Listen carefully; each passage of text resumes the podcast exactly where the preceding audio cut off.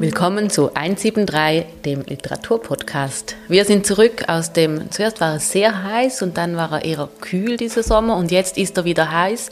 Aber wir sind eben zurück aus dem Sommer und wir sprechen wieder über Bücher. Und wir, das sind Lucia Haug, Christoph Kellner und Marion Regenscheid.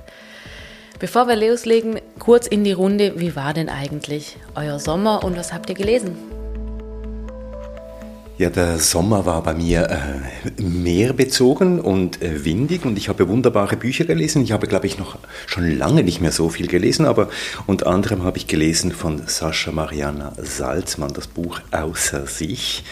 Es war wirklich ein sehr vergnügliches und sehr eindrückliches Leseerlebnis. Und dann hatte ich vor allem mit, einem, mit meinem eigenen Buch auch zu tun, nämlich Afrika Fluten, ein bisschen Eigenwerbung.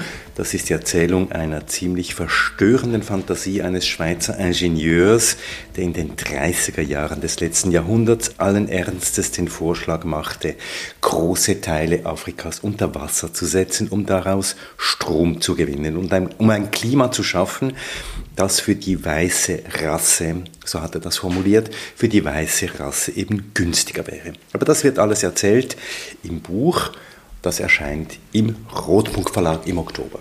Lucien, was hast du gelesen?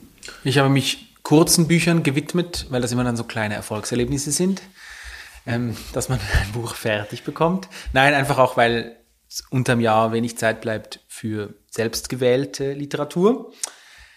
Ähm, und da ist ein Buch herausgestochen, und zwar von Mary Rüffle. Ich weiß nicht genau, wie man das besser aussprechen kann. Es ist ein, eine amerikanische Autorin, eigentlich eine Dichterin, Lyrikerin, die aber auch manchmal Kurzprosa schreibt. Und das ist ein kleines Büchlein, das sich My Private Property nennt, bei Wave Books erschienen und tatsächlich auf Deutsch übersetzt worden letztes Jahr. Ich glaube, ziemlich kongenial von Esther Kinski. Ich habe das aber nicht gelesen. Ich habe es auf Englisch gelesen eine Leseempfehlung, ganz kurze, sehr beeindruckende, leuchtende Textlein, ähm, die sehr lustig, sehr traurig und irgendwie ziemlich weitsichtig sind. Und der Sand rieselt aus meinem Buch, das finde ich auch immer sehr schön. Was für ein gutes Zeichen. Ähm, am Meer war ich leider noch nicht. Ich war größtenteils im Büro und hatte wieder so einen Arbeitssommer hinter mir, was aber nicht heißt, dass ich nicht doch auch freiwillig lesen durfte. Ähm, das Buch, das ich gelesen habe und das ich hier sehr gerne empfehlen möchte, ist von Deborah Levy. Augustblau heißt es.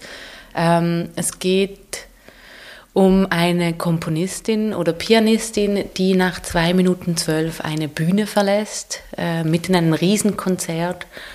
Und zwar hätte sie Rachmaninow spielen sollen und das Publikum und auch der Dirigent stellt fest, dass sie eigentlich da eine eigene Komposition spielt. Und das ist aber irgendwie eher ein großes Drama und der Anfang von einer Selbstfindung und einer Recherchereise auch nach den eigenen Eltern ähm, und der eigenen Familie. Und es ist wunderbar geschrieben. Es ist eine tolle Geschichte, auch ziemlich kurz eigentlich. Und ja, kann es wirklich nur empfehlen. Deborah Levi, August Blau. Ja, wir bleiben in dieser Ausgabe bei den kurzen Formaten, nämlich wir haben nämlich heute etwas vor, was wir seit der Lyrikfolge, das war Episode Nummer 13 von 173, nicht mehr gemacht haben, wenn, nämlich wir sprechen über drei Bücher. Und zwar sind das von Maëlys de Kerangal, Kanus, das sind acht Erzählungen, das hat Lucien gelesen. Dann von Toni Morrison, Rezitativ. Das ist die einzig veröffentlichte Erzählung der Nobelpreisträgerin Toni Morrison. Das hast du gelesen, Marion. Und dann als drittes von Lana Bastajic, Mann im Mond. Das sind zwölf Erzählungen und die habe ich gelesen. Ja, wir haben die drei Bücher nicht in Originalsprache gelesen, sondern auf Deutsch und deshalb nenne ich hier gerne auch noch die ÜbersetzerInnen. Maëlys de Kerangals Buch Kanus wurde zum Französischen übersetzt von Andreas Spingler. Toni Morrisons Erzählung Rezitativ wurde von Tanja Handels aus dem Englischen ins Deutsche übersetzt und Mann im Mond hat Rebecca Zeinziger aus dem Bosnischen ins Deutsch übersetzt. Also wir widmen uns heute auch einer Gattung und nicht nur den Inhalten der einzelnen Geschichten. Äh, aber langjährige Zuhörerinnen und Zuhörer werden wissen, dass wir uns nicht mit ähm, Literaturtheorie zugleistern werden, sondern dass wir immer auch von unseren individuellen Leseerfahrungen ausgehen werden, auch heute. Und wir reden über Erzählungen. Was ist eigentlich eine Erzählung. Genau, aber lasst uns doch erst einmal darüber sprechen, äh, in, worum es in unseren Büchern geht. Ähm, und ich schlage vor, ich starte jetzt einfach gerade. Also ich habe rezitativ gelesen von Toni Morrison. Sie hat 1993 eben für ihr literarisches Werk den Literaturnobelpreis bekommen und war damit die erste schwarze Frau, die diesen Preis erhielt. Und rezitativ ist ihre einzige Erzählung, die 1983 veröffentlicht wurde. Und ähm, weil wir sie jetzt lesen oder weil ich sie auch gelesen habe, liegt daran, dass es das dass das Buch das erste Mal auf Deutsch erschienen ist. Und der Text ist ein Experiment. Es geht um zwei Mädchen namens Twyla und Roberta, die äh, sich in einem Kinderheim kennenlernen und im Verlauf ihres Lebens dann immer mal wieder treffen. Mal ist es freundschaftlich, mal ist es eher abweisend und kalt und fast von Anfang an ist klar in diesem Buch, dass das eine der Mädchen schwarz ist und das andere der Mädchen ist weiß. Und das Buch ist ein Experiment, weil Toni Morrison macht nie klar in dem ganzen Text, wer eigentlich wer ist. Und es beginnt so wie so eine Art konstruiertes Spiel mit unseren eigenen Wahrnehmungen als Leserinnen. Als das Buch erschien, war das Gesetz äh, für die Rassentrennung in den USA schon über 20 Jahre aufgelöst. Und ich finde es trotzdem interessant, dass sich so ganz klare Stereotypen auch in der, in der Bevölkerung in den USA, und das kommt in diesem Buch eben auch deutlich vor, ähm, sich festgeschrieben hat und eben auch sprachlich festgeschrieben hat. Und was ich cool finde in diesem Buch ist, dass, dass die beiden gleich sprechen. Also es gibt wirklich gar keine Unterschiede auf sprachlicher Ebene, sondern vielmehr immer so eine Art äh, Spurensuche ähm, danach. Und das Interessante ist wirklich, dass, dass man damit konfrontiert ist, was man selber für Stereotypen im Kopf hat, was Hautfarben angeht oder was die jeweilige Familie der Person angeht und so den eigenen Vorurteilen nachgehen kann. Also man liest eigentlich das, den Text und schreibt eigentlich Stereotypen zu, die den beiden Mädchen eigentlich gar nicht zugehörig wären oder man weiß es gar nicht. Man weiß es gar nicht. Es gibt immer wieder so Hinweise, ähm, wie zum Beispiel, die, die beiden Mädchen sind in diesem Kinderheim, dann kommen die beiden Mütter zu Besuch und dann gibt es Hinweise. Zum Beispiel trägt eine ein riesiges, großes Kreuz ähm, auf dem Hals und bringt Mittagessen mit. Die andere Mutter bringt kein Mittagessen mit und hat dafür eine knallenge, tolle Hose an und eine Felljacke. Und anhand von dem könnte man jetzt Zuweisungen machen, aber ganz viel später oder kurz danach werden diese Zuweisungen, die jeder individuell vielleicht ja gemacht hat, gerade wieder aufgelöst. Willst du uns was vorlesen aus diesem Buch, einfach damit wir einen Leseeindruck haben? Das kann ich gerne machen. Ich lese vielleicht einfach vom Anfang und ganz kurz. Meine Mutter tanzte die ganze Nacht und die von Roberta war krank. Darum wurden wir in St. Bonis gebracht. Wenn man erzählt, man war im Kinderheim, wollen einen alle gleich in den Arm nehmen. Dabei war es gar nicht so schlimm. Keine großen langen Säle mit hunderten Betten wie im Bellevue. Es gab Viererzimmer. Und als Roberta und ich dorthin kamen, waren gerade nur wenige Kinder in staatlicher Fürsorge. Und wir waren allein auf der 406 und konnten von Bett zu Bett wechseln, wann wir wollten. Und ob wir wollten. Wir wechselten jeden Abend und während der ganzen vier Monate, die wir dort waren, entschieden wir uns nie für ein endgültiges Bett. Am Anfang mochten wir uns nicht besonders, aber von den anderen wollte niemand mit uns spielen, weil wir keine richtigen Weisen mit lieben verstorbenen Eltern im Himmel waren. Uns hatte man abserviert. Nicht mal die Puerto Ricaner aus New York City und die Kinder aus den Reservaten Upstates beachteten uns. Im Heim waren alle möglichen Kinder, schwarze, weiße, sogar zwei aus Korea. Aber das Essen war trotzdem lecker, fand ich zumindest. Roberta fand es schrecklich. Sie ließ immer jede Menge auf dem Teller liegen. Pökelfleisch, Steak, sogar Wackelpudding mit Konservenobst. Und ihr war es egal, wenn ich aufaß, was sie nicht wollte. Bei Mary, das ist die Mutter von Twyla, gab es zum Abendessen Popcorn und Schokomilch. Heiße Kartoffel und zwei Wiener Würstchen waren für mich wie Thanksgiving. Ja, schafft man es dann, sich irgendwann zu entspannen und diesen Zuschreibungen irgendwie einfach keinen Raum mehr zu geben? Also bei mir war es so, dass ich am Anfang gelesen habe und mich gar nicht darauf geachtet habe, bis ich gemerkt habe, hä, wer ist denn eigentlich jetzt wer? Ähm, und dann habe ich es wieder vergessen. Also es gibt über die Geschichte, wie sie sich erzählt, gibt schon ganz klare Situationen, äh, bei denen es um Race geht. Und trotzdem aber ver vergisst man es irgendwie wieder mit der Zeit. Und als ich erst dann das Nachwort von Sadie Smith dazu gelesen habe, die nochmal sehr klar darauf eingeht und dann die Rezensionen dazu gelesen habe zu diesem Buch oder auch gehört habe, wurde mir klar, dass es eigentlich noch viel extremer genau darum geht, als ich es persönlich gelesen habe. Also ich kann jetzt drum kann ich nur sagen, mir, mir hat es irgendwann keine Rolle mehr gespielt, weil ich mich auch gefragt habe, gibt es sowieso einen Perspektivenwechsel in dem Buch oder gibt es auch einen Stimmenwechsel bei den Erzählungen? Ähm, aber quasi in, in der Rezension dieses Buches geht es nur darum. Ja, und bleiben wir doch beim Thema Kindheit, weil das Buch, das ich gelesen habe, hat eben sehr viel mit Kindheit zu tun. Lana Bastagits Mann im Mond. Das sind zwölf Erzählungen. Und anders als der Titel es vermuten lässt, geht es hier nicht um irgendwelche Märchen oder um astronautische Erzählungen, sondern es sind eigentliche Horrorgeschichten aus der Kindheit. Ich glaube, man kann das so sagen.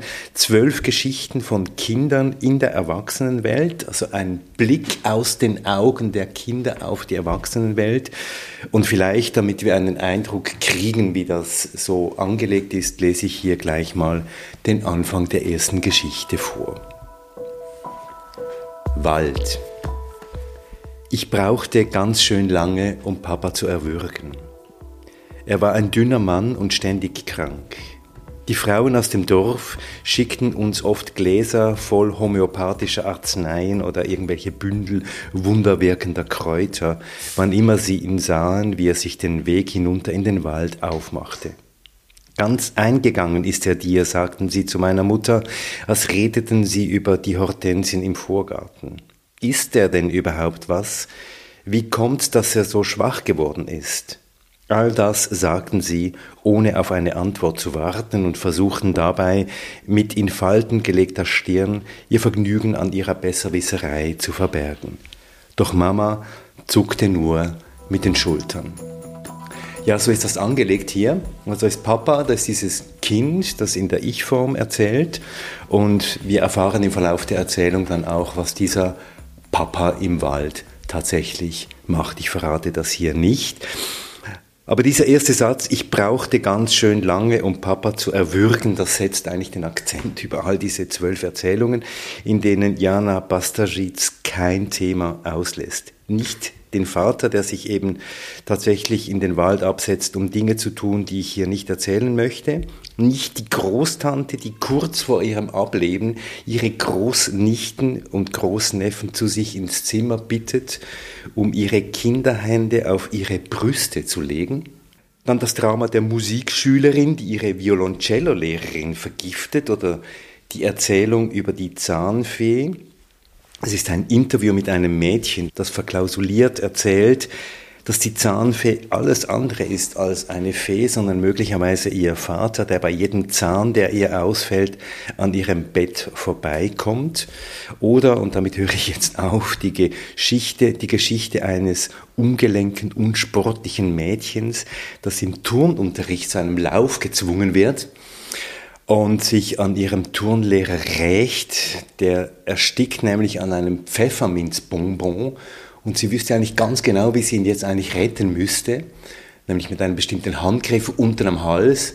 Aber sie tut das nicht. Also es wird sehr viel gestorben, gemordet hier in diesem Buch und es sind immer die Kinder, die hier die Täterinnen sind.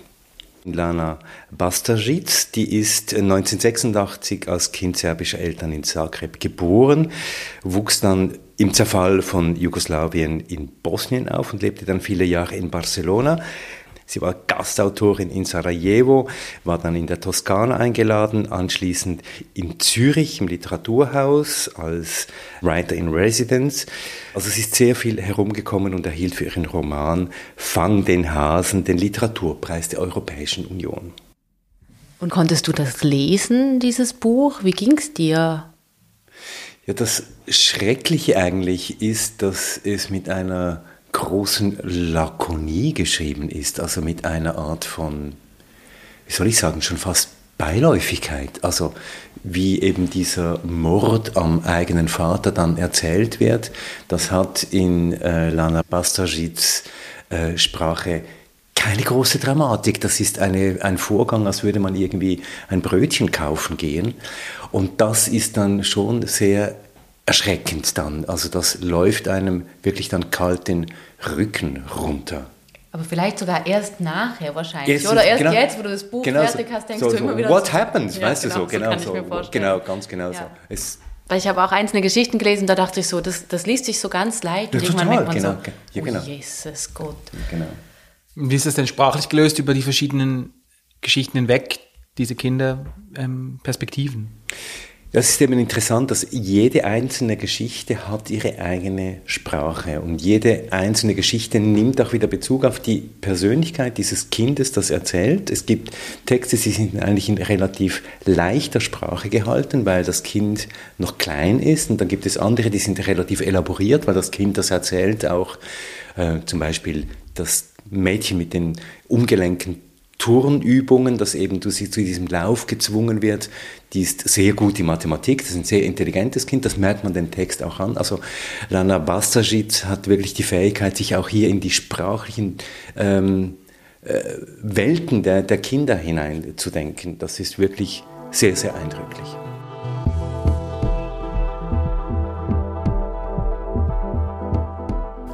Dein Buch, Lucien, geht um Stimmen und Sprache.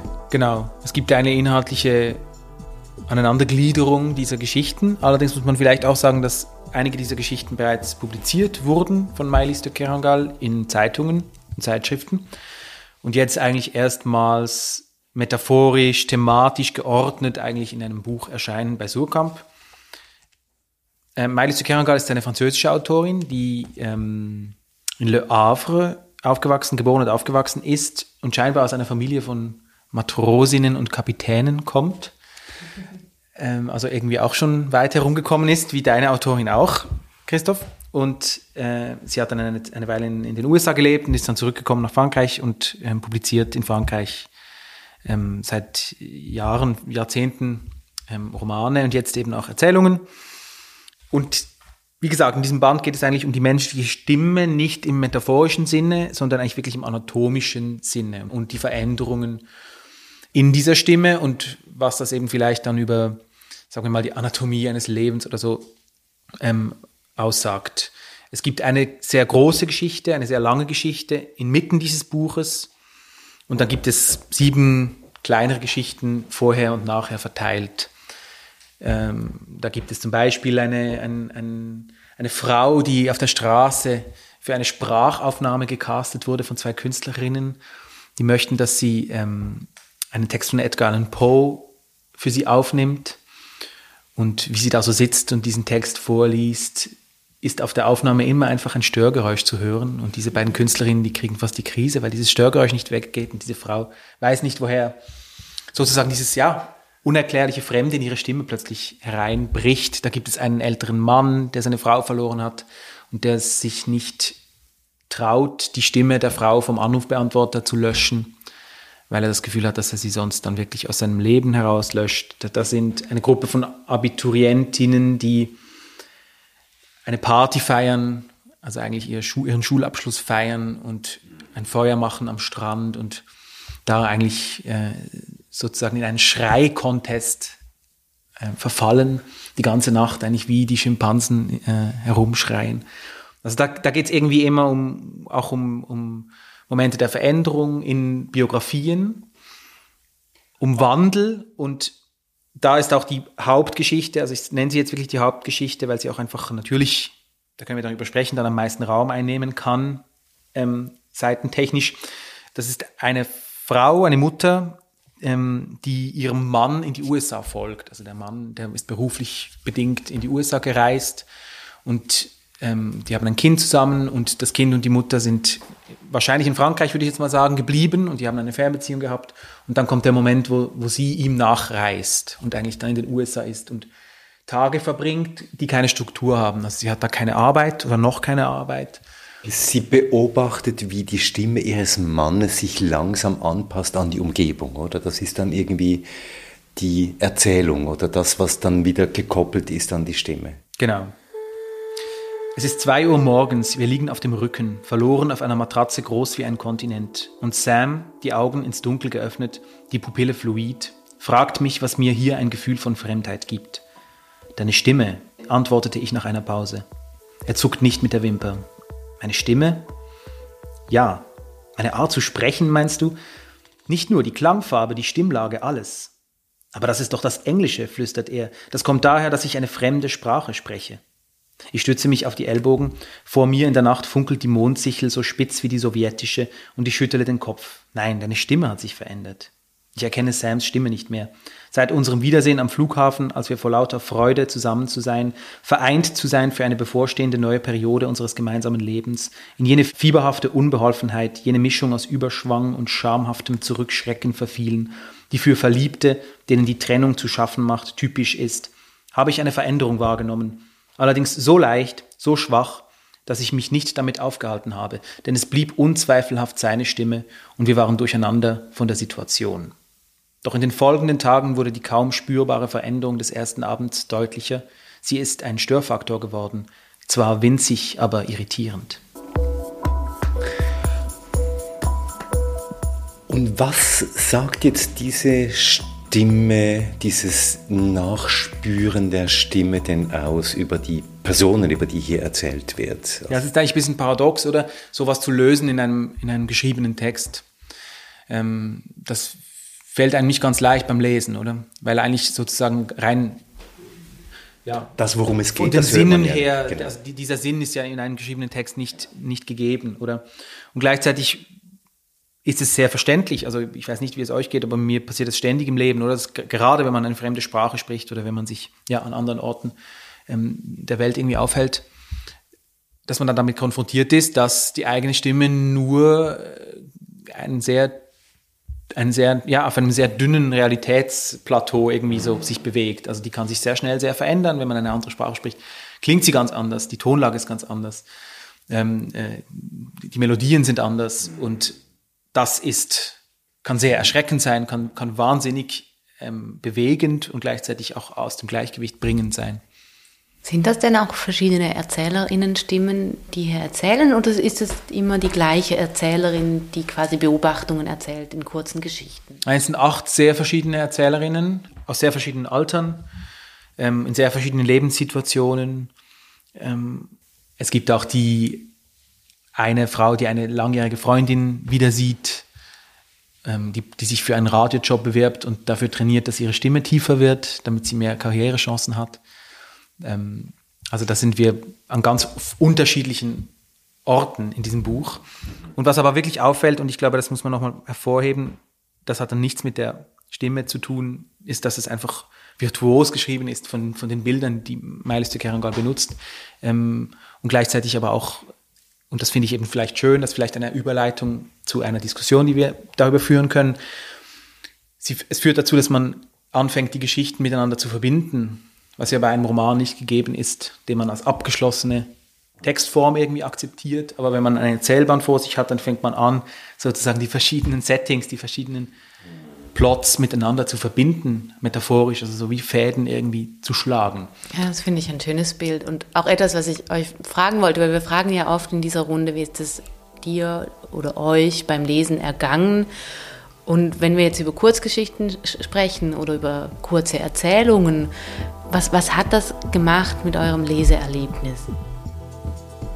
Also ich finde das interessant, was du gesagt hast, Lucien, dass wir, wenn wir Erzählungen lesen, vor allem wenn sie eben thematisch zusammenhängen, was ja nicht immer der Fall ist, aber was der Fall sein kann, wie jetzt auch in diesem Fall bei Lana Pastajic mit ihren Erzählungen über diese Kinder, ist, dass wir wie eine Art von Landschaft dann plötzlich vor uns haben, wo es verschiedene Orte gibt, es gibt verschiedene Erzählungen, es gibt verschiedene Personen, es gibt auch verschiedene Erlebnisse, aber bei Erzählung 12 habe ich dann gewissermaßen ein Kaleidoskop von zwölf Kindheitserzählungen, die mir zu einem Phänomen ganz verschiedene Zugänge ermöglichen. Die zwölf Erzählungen hier jetzt ermöglichen mir zum gleichen Phänomen Gewalt in der Erziehung, Gewalt in der Beziehung zu Kindern einen unterschiedlichen Zugang. Und nachher bin ich ein Stück weit reicher und ich bin ein bisschen gescheiter vielleicht auch, weil ich eben eben diese zwölf Perspektiven bekommen habe. Ja, also Landschaft ist wahrscheinlich das richtige Bild tatsächlich. Also ähm, es fällt einem etwas leichter, was man ja sonst auch machen könnte in der Literatur. Man befindet sich in einer Landschaft, oder sagen wir in einem Raum, und in diesem Raum sind zwölf Geschichten. Und die eine Geschichte ist vielleicht irgendwie das Sofa, das hier in diesem Raum steht, und die andere Geschichte ist der, der Home-Trainer, der auch in diesem Raum steht. Und wenn man sich dem Home-Trainer widmet, dann steht hinter einem das Sofa trotzdem da und man kann sich umdrehen und das Sofa angucken. Und man ist sozusagen im selben Raum, ähm, befindet man sich. Oder das ist eigentlich ja, wirklich wie eine Übung für etwas, was man sich eigentlich vielleicht mehr getrauen sollte. Bezüge herzustellen zwischen Texten. Was natürlich leichter fällt, wenn es von derselben Person geschrieben ist, wahrscheinlich. Oder einfach, weil es schon in einem Buch versammelt ist, oder? Es hat ja auch schon eine formale Komponente, weil ich überlege mir das oft, Kurzgeschichten erscheinen doch sehr oft quasi zwischen einer längeren Pause von einer Autorin oder einem Autor, zwischen größeren Romanprojekten, erscheint irgendwann, ich sage jetzt Sammelband mit Einzelerzählungen, mhm. die im Verlaufe der Jahre halt eben auch entstanden sind. Und da frage ich mich immer, war das, ist das jetzt nur quasi ein, ein Lückenbüßer-Buch mit diesen Kurzgeschichten? Und wem dem so ist, ist es doch eigentlich ganz schade. Oder eben, wie du auch gesagt hast vorhin, Lucie, dass ähm, die Texte von Mailis de Kerangal äh, auch bereits an anderen Orten erschienen sind und hier eben einfach nur versammelt werden. Die Frage, die du jetzt stellst, die führt uns ja eigentlich mitten in die Diskussion darüber, was ist eigentlich eine Erzählung und was ist eine oder was ist eine Short Story oder was ist eine Kurzgeschichte. Und ich glaube, es gibt ja Autorinnen und Autoren, die wirklich ganz bewusst auf diese Form setzen. Also insbesondere im angelsächsischen Raum gibt es ja Autorinnen und Autoren, die eigentlich auch in ihrem ganzen literarischen Schaffen fast nichts anderes gemacht haben. Also einer meiner Lieblinge ist Raymond Carver, einer der großen Meister der Kurzgeschichten in den USA, der Short Stories, oder auch äh, David Foster Wallace, der einige Kurzgeschichten geschrieben hat, oder Paul Auster oder äh, Elisabeth Stroud, die ähm, sogar ihre Romane aufbaut wie Erzählungen oder äh, Short Stories. Also dieser Wille zur Gestaltung ist ja bei vielen Autorinnen wirklich vorhanden. Aber das führt uns ja zur Frage, was ist das denn eigentlich eine Erzählung oder eine Short Story? Da ist das Problem eigentlich, dass es in der Literaturwissenschaft nicht wirklich eindeutig definiert ist. Also es gibt so eine Art Minimaldefinition, wo man sagen könnte, irgendjemand erzählt irgendjemand anderem, dass etwas passiert ist. Und das könnte man so als Grunddefinition nehmen, dass das schon eine Erzählung ist. Und dann gibt es aber zwei Ebenen, über die äh, diskutiert wird, oder gibt es dann wieder verschiedene Theorien. Und das eine ist äh, die, die, eben die Erzählung als Ganzes, also als Großes, ähm, die äh, quasi als literarische Gattung wie die Epik einfach das Ganze definiert. Also das, da ist die Erzählung dann wie so eine Art Oberbegriff für Roman, Novelle, Anekdote, mhm. Kurzgeschichte, eine also Sage, ein Märchen. Erzählung. Genau, genau. Und dann gibt es noch diese kleinere oder engere Definition, wo wir äh, quasi eher in Richtung eben Erzählung als Kurzgeschichte gehen. Aber wenn ich jetzt die beiden Begriffe in den gleichen Topf werfe, ist es aus literaturwissenschaftlicher Perspektive falsch. Aber ich mache es hier, also auch aus Mangel eigentlich einer konkreten Definition. Und da geht es vor allem um die Kürze der Geschichte. Und dann gibt es wieder gewisse Eigenschaften, dass es zum Beispiel chronologisch aufgebaut werden soll oder dass es oft äh, nicht viele Perspektiven gibt in einer einzelnen Erzählung. Ähm, und dass es nicht sehr verschachtelt ist. Also es gibt dann so gewisse Hinweise darauf, wo man quasi sagen könnte, okay, das macht jetzt eine Erzählung aus oder diese gewisse Pointiertheit macht eine Erzählung aus. Aber tatsächlich ist es so, dass eben die Übergänge zwischen Novelle, Kurzgeschichte, Erzählungen so fließend sind, dass wir quasi, ich finde, am besten einfach von Kurzprosa sprechen und das für mich zumindest der einheitlichste Begriff ist, wo wir nicht in, mhm. in quasi Fettnäpfchen jetzt aus literaturwissenschaftlicher Perspektive gesprochen, die sonst ja kaum jemanden interessiert, äh, reinstapfen. Aber ist, es ist schon so, dass nicht alle, sage ich jetzt mal, Sprachräume sich genau gleich auf dieses äh, Genre eingelassen haben. Also ich lese Short Stories und Erzählungen und was auch immer wir, ähm, wie auch immer wir dieser Gattung sagen wollen, wollen vor allem im angelsächsischen Raum. Also ich würde jetzt hier die These aufstellen, dass eben die Kurzgeschichten oder Short Stories oder Erzählungen vor allem im angelsächsischen Raum äh, angesiedelt sind. Und im deutschsprachigen Raum ist das ja so wie ein bisschen im Verdacht, es sei eben, wie du vorhin gesagt hast, so ein Abfallprodukt oder so etwas, was nebenbei noch geschrieben wird oder was man eben noch so in der Schublade hatte oder so. Man, man hat ja schon genug damit zu tun, irgendwie gegen den Roman als, als so über übergre alles übergreifendes Monster irgendwie ein bisschen anzukämpfen. Und es gibt ja auch ganz viele Romane, die sozusagen in verschiedenen, die in Kurzprosa verfasst sind. Also wo dann vielleicht äh, Figuren weitergetragen werden von, vom einen Block zum anderen, aber, aber die eigentlich sozusagen in Miniaturen ähm, gehalten sind. Ja, ich glaube, ich glaube, dass es ja sich ein bisschen äh, ausgestorben ist, also dieses Genre einfach. Es gab ja mal eine Zeit im 20. Jahrhundert, wo das sozusagen die Art war, sich vorzustellen einem größeren Publikum.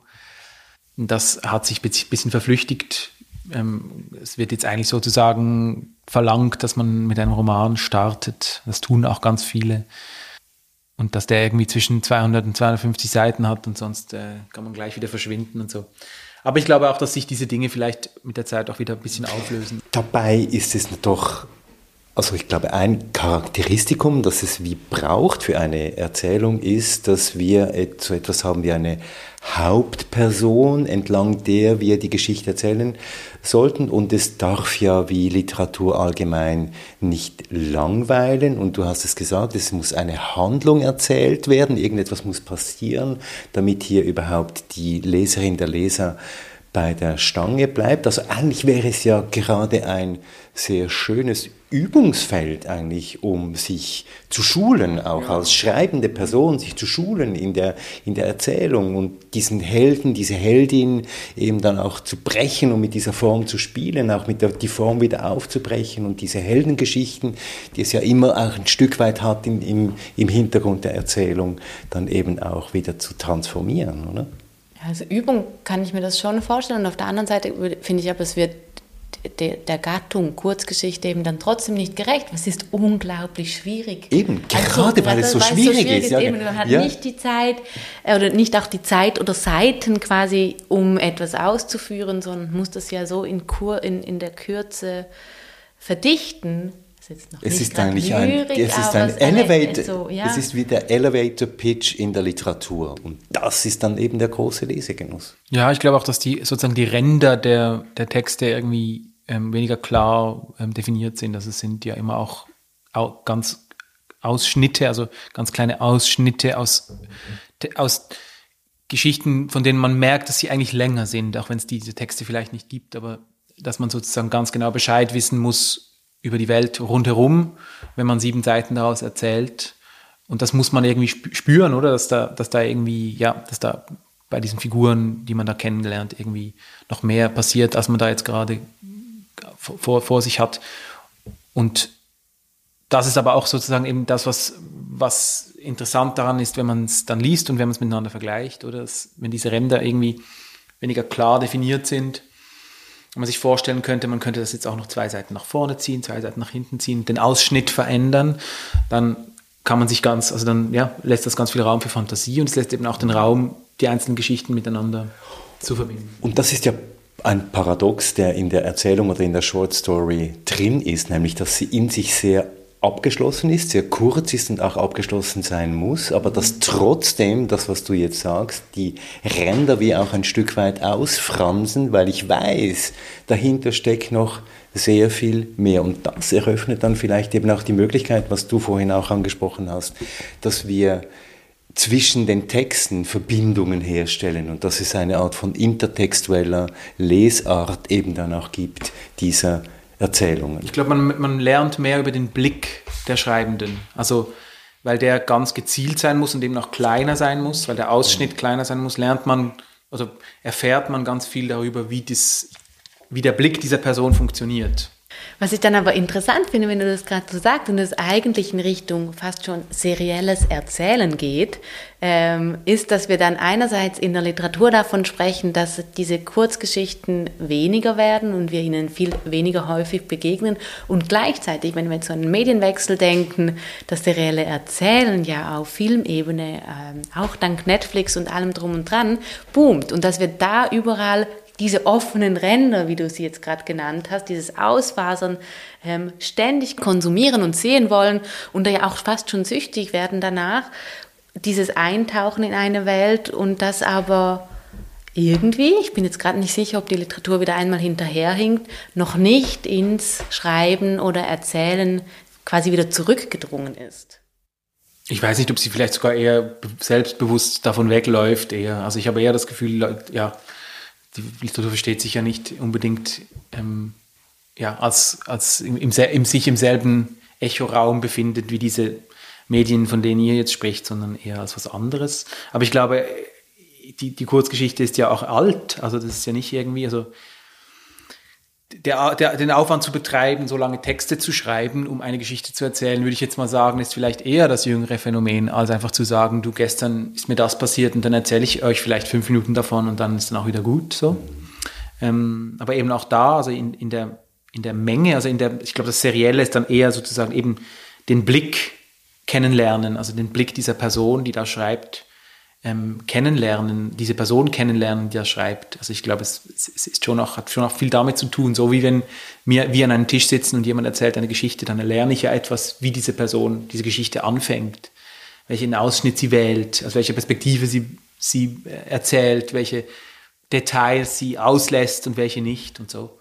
Und ich glaube, dass da, da verschiebt sich so ein bisschen das Interesse, das man vielleicht haben muss in der Leserschaft oder also, dass man irgendwie ähm, ja, vielleicht etwas mehr Interesse dafür hat, sozusagen, wie wird, wie wird ein, eine Begebenheit oder eine Figurenkonstellation erzählt und nicht, ich muss von Anfang bis Ende wissen, was da passiert ist.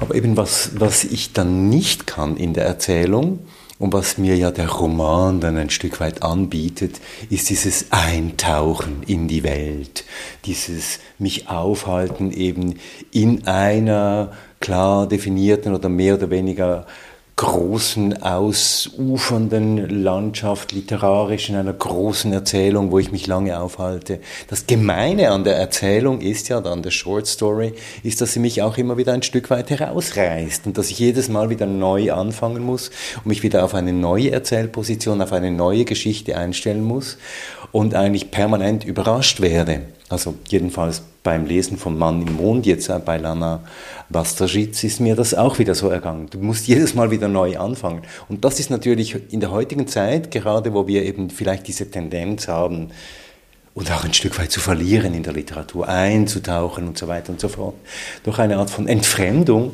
die viele Menschen vielleicht gar nicht so gern mögen. Was du aber mitnehmen kannst bei so kurzen Geschichten, und das ähm, ist mir jetzt bei der Geschichte von Toni Morrison so gegangen, jetzt eher aus, auch auf einer formalen Ebene gesprochen, nämlich wie der Titel schon sagt, rezitativ bezieht sie sich darauf auf ein musikalisches eigentlich Erzählprinzip, nämlich ein Sprechgesang. Und quasi so ist auch der ganze Text eben aufgebaut. Also die beiden Mädchen sprechen, also die Handlung wird vorangetrieben ganz oft über Dialoge, über das Sprechen und dann bei Ihnen ja noch im gleichen Ton. Ähm, und, und so dieser, dieser Blick ähm, habe ich wie mitgenommen. Ich habe das gelesen und dann habe ich das rübergenommen in meinen Alltag und habe mich auf diesen Sprechgesang, den wir quasi singen in unserem Alltag, auch einfach kurz konzentriert. Und das sind doch so, so Sachen, die ich durch knapp eine Stunde Lesen, zack, mitgenommen habe in, in meinen Alltag und das bleibt vielleicht sogar noch stärker als dieses, ich sage jetzt Baden oder Schwelgen oder Mitgehen über Wochen oder Tage hinweg mit, mit, mit einer Romanfigur. Also genau. ich finde, es gibt beides einfach sehr viel her. Ist ja auch so dann gemacht, dass ich es in einer U-Bahnfahrt oder in einer Tramfahrt möglicherweise sogar lesen kann oder beim Pendeln statt einen Podcast zu hören, eine Kurzgeschichte mhm. hören kann. Und wenn du wieder Sehnsucht hast, ja genau, und wenn du wieder Sehnsucht hast danach, in diese Welt einzutauchen, kannst du ja jederzeit wieder eine Geschichte lesen. In den Blick eben einzutauchen, das ist das, ist das äh, ähm, Schöne, oder? Man taucht dann nicht in die Welt ein, in der man vorher war, sondern man taucht sozusagen in die Perspektive. Den, ja, in, vielleicht auch wirklich dann in den Kopf der Autorin oder des Autors irgendwie rein, oder das, und wenn man den dann mag, diesen Blick, dann kann das schon durchaus süchtig machen, würde ich sagen. Das war unser Plädoyer für die Erzählung.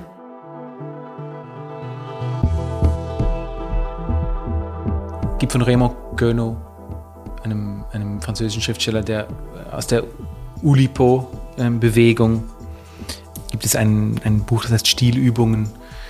Das ist bei Surkamp, glaube ich, erschienen auf Deutsch, wo er mehrere Dutzend Male dieselbe Geschichte auf unterschiedliche Weise beschreibt. Also da gibt es sozusagen die normale Version und dann gibt es die Version, wo er alles rückwärts erzählt und die Version, wo er in einem speziellen Dialekt alles beschreibt. Einmal beschreibt er die Geschichte in Zahlen, einmal so und eigentlich passiert da genau das gleiche umgekehrt. Also man, man, hat jetzt anstatt dieselbe Geschichte in 20 Versionen, hat man 20 Geschichten in derselben Version sozusagen. Und, und ich glaube, das ist das, was irgendwie, ja, was, was fasziniert, oder dass man in der Wiederholung irgendwie Muster erkennt, die, die einen interessieren. Das ist ja auch das, also die Olympe-Gruppe, zu der vor allem französische Schriftsteller gehören, geht es ja darum, Einschränkungen zu erzeugen. Dann gibt es doch auch dieses schöne Beispiel, ähm, wo ähm, Georges Perec einen Roman schreibt, komplett ohne Es. Ich mache bei meinen Jugendlichen immer diese, äh, wenn, ich, wenn ich eine Schreibwerkstatt gebe, mache ich immer diese Übung, also sozusagen eine Geschichte zu schreiben, die möglichst wenig Zeichen hat.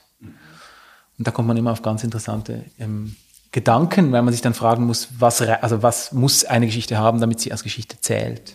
Und da gibt es ja die wunderschöne Form der Haikus, die eben diese Form dann auf die Spitze treibt. Ja, und man kommt immer darauf, dass es die Auslassungen sind. Es ist immer das, was nicht da steht, was interessant ist. Und das ist eben, glaube ich, das, was bei Kurzgeschichten auch packt, oder?